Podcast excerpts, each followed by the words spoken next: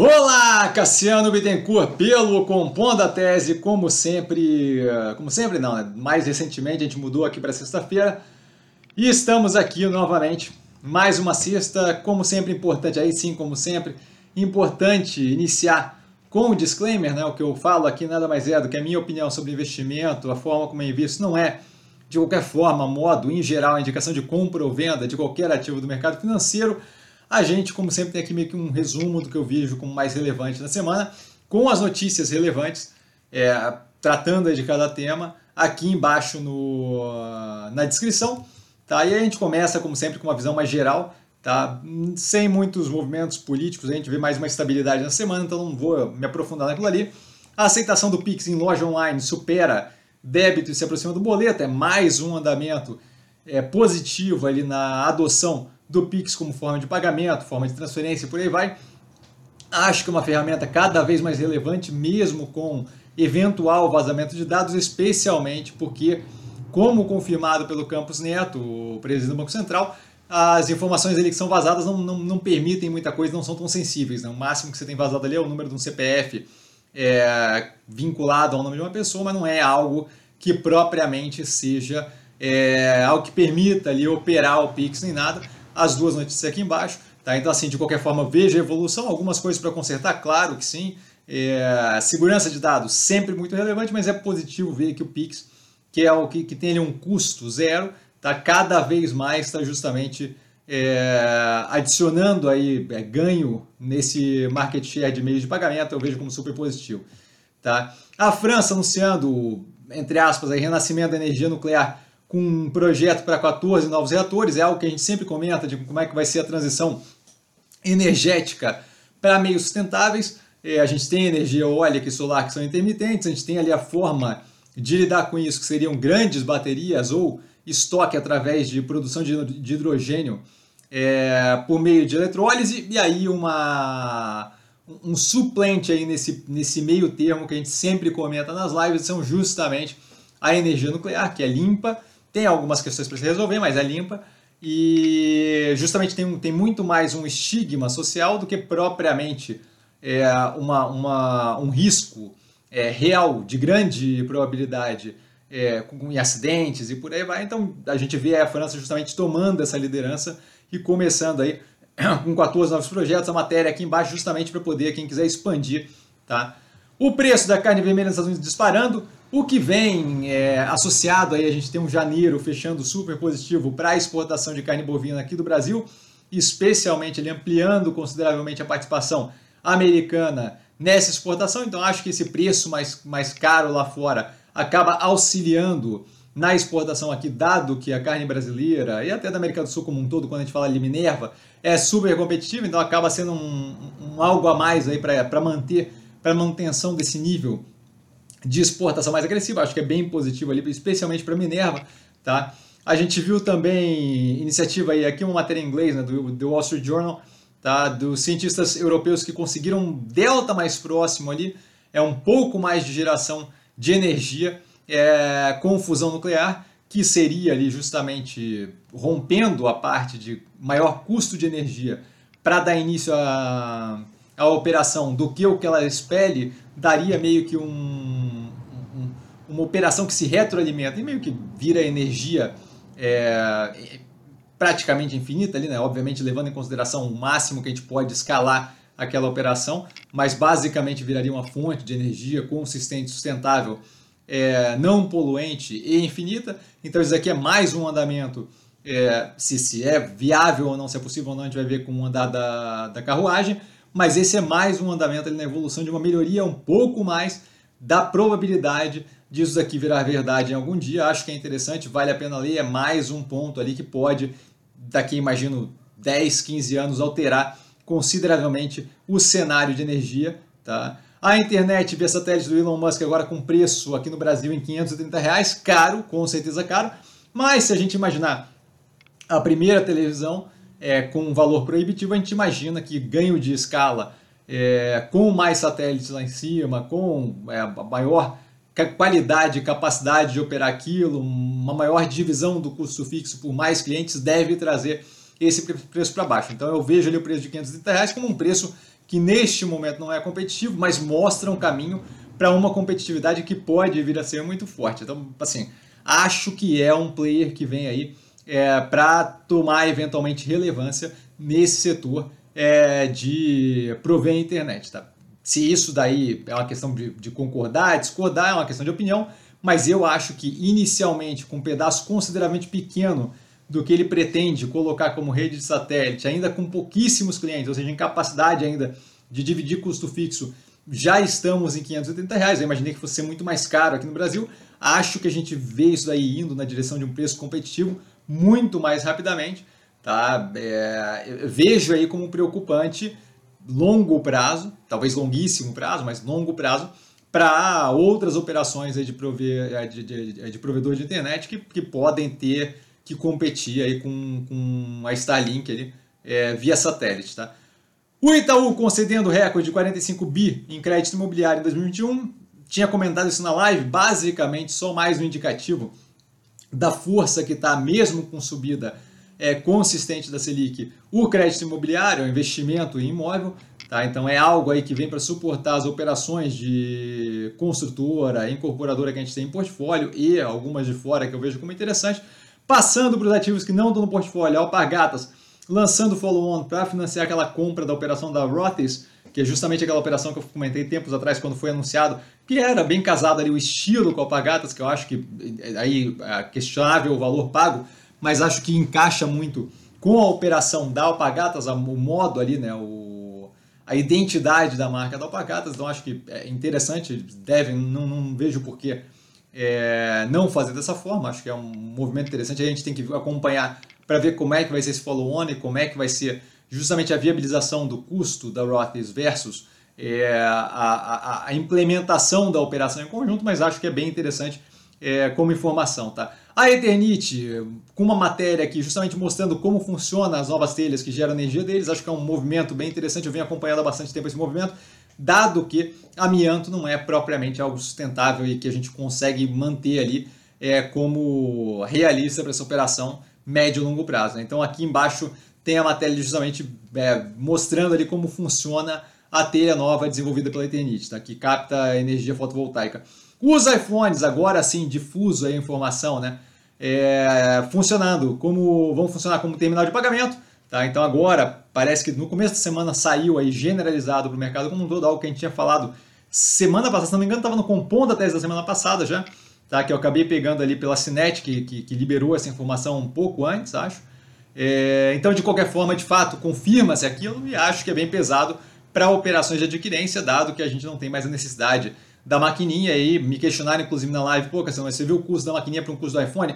Eu acho que a questão não é provavelmente o custo da maquininha, o custo do iPhone, o, o, problema é o custo da taxa que você paga a cada transação que você faz na maquininha, diferente aqui do iPhone, que deve ser é, uma taxa zero ou uma taxa muito menor, dado que a ideia é justamente mais uma funcionalidade para manter você no ecossistema da Apple, tá?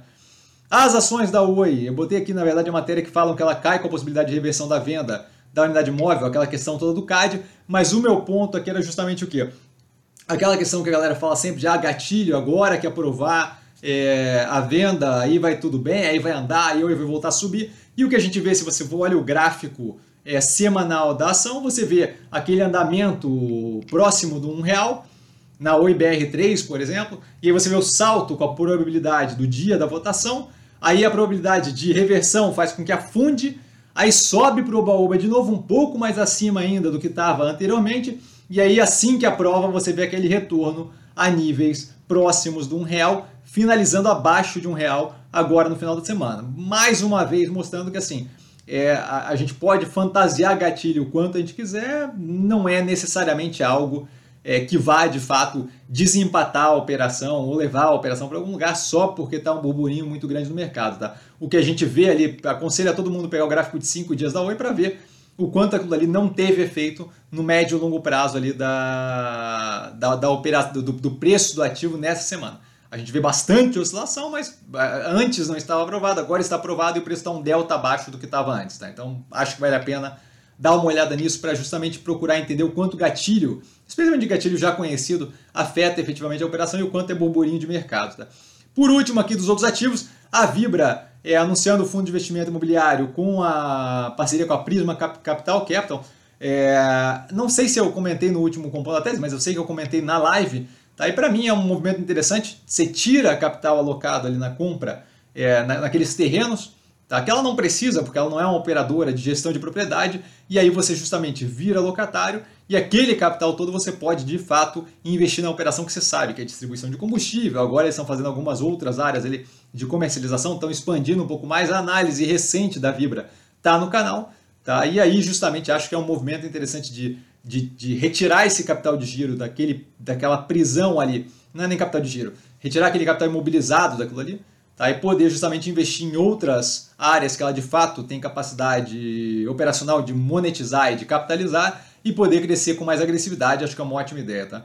Dos ativos do portfólio, a gente começa com algo que não é especificamente do ativo do portfólio, mas a, o Pinterest agora está permitindo testar produtos para casa é, com realidade aumentada. Por que, que eu falo isso? Porque agora, cada vez mais, a gente vai ver, através desse tipo de coisa, justamente o quão importante é o diferencial que a Mobile tem tanto da expansão do Digital, de ter a capacidade de distribuição mais forte, quanto de ter investido fortemente, e aí eu digo tempo, capital, na parte ali da Mobile Log, porque é muito interessante você poder testar os móveis pela casa, é, e aí você acaba abrindo ali um leque mais amplo de onde você pode comprar aquele imóvel, mas o que vai fazer diferença em grande parte é tempo, custo para recebimento, tempo de recebimento, a, a, disponibilidade daquele imóvel na sua região e nessas áreas eu acho que a Mobile está saindo muito na frente, indo numa direção muito positiva, tanto do investimento no digital, tá, de físico com digital, de abertura de mais lojas, de estar tá mais presente, inclusive pelo modelo de franquia,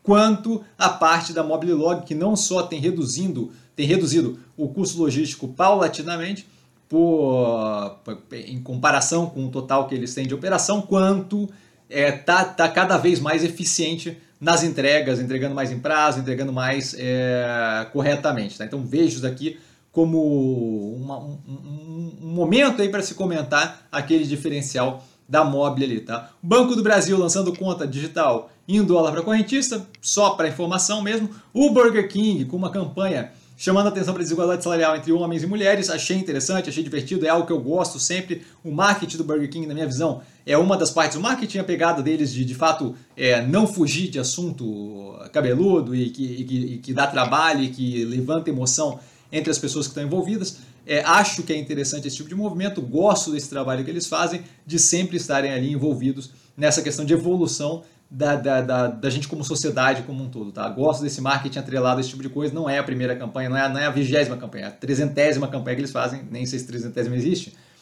mas é a trezentésima campanha que eles fazem desse tipo de, de questão, com cunho, com pegada social. Gosto bastante. Acho que é mais um andamento naquela direção, naquela direção de, de marketing que eles têm, que eu comento desde a primeira análise que eu fiz, tá? A Clabin vai quintuplicar, né, aumentar em quatro vezes a capacidade da fábrica de papelão do lado do Ceará. Acho ótimo, mais uma expansão. A gente teve a análise dela saindo no canal essa semana, para quem quiser ver. A Boa Safra concluindo a expansão na unidade de Minas Gerais, tá? Para semente, era algo que a gente já sabia que ia acontecer, mas bom saber que está pronto, está comentado na última análise esse andamento.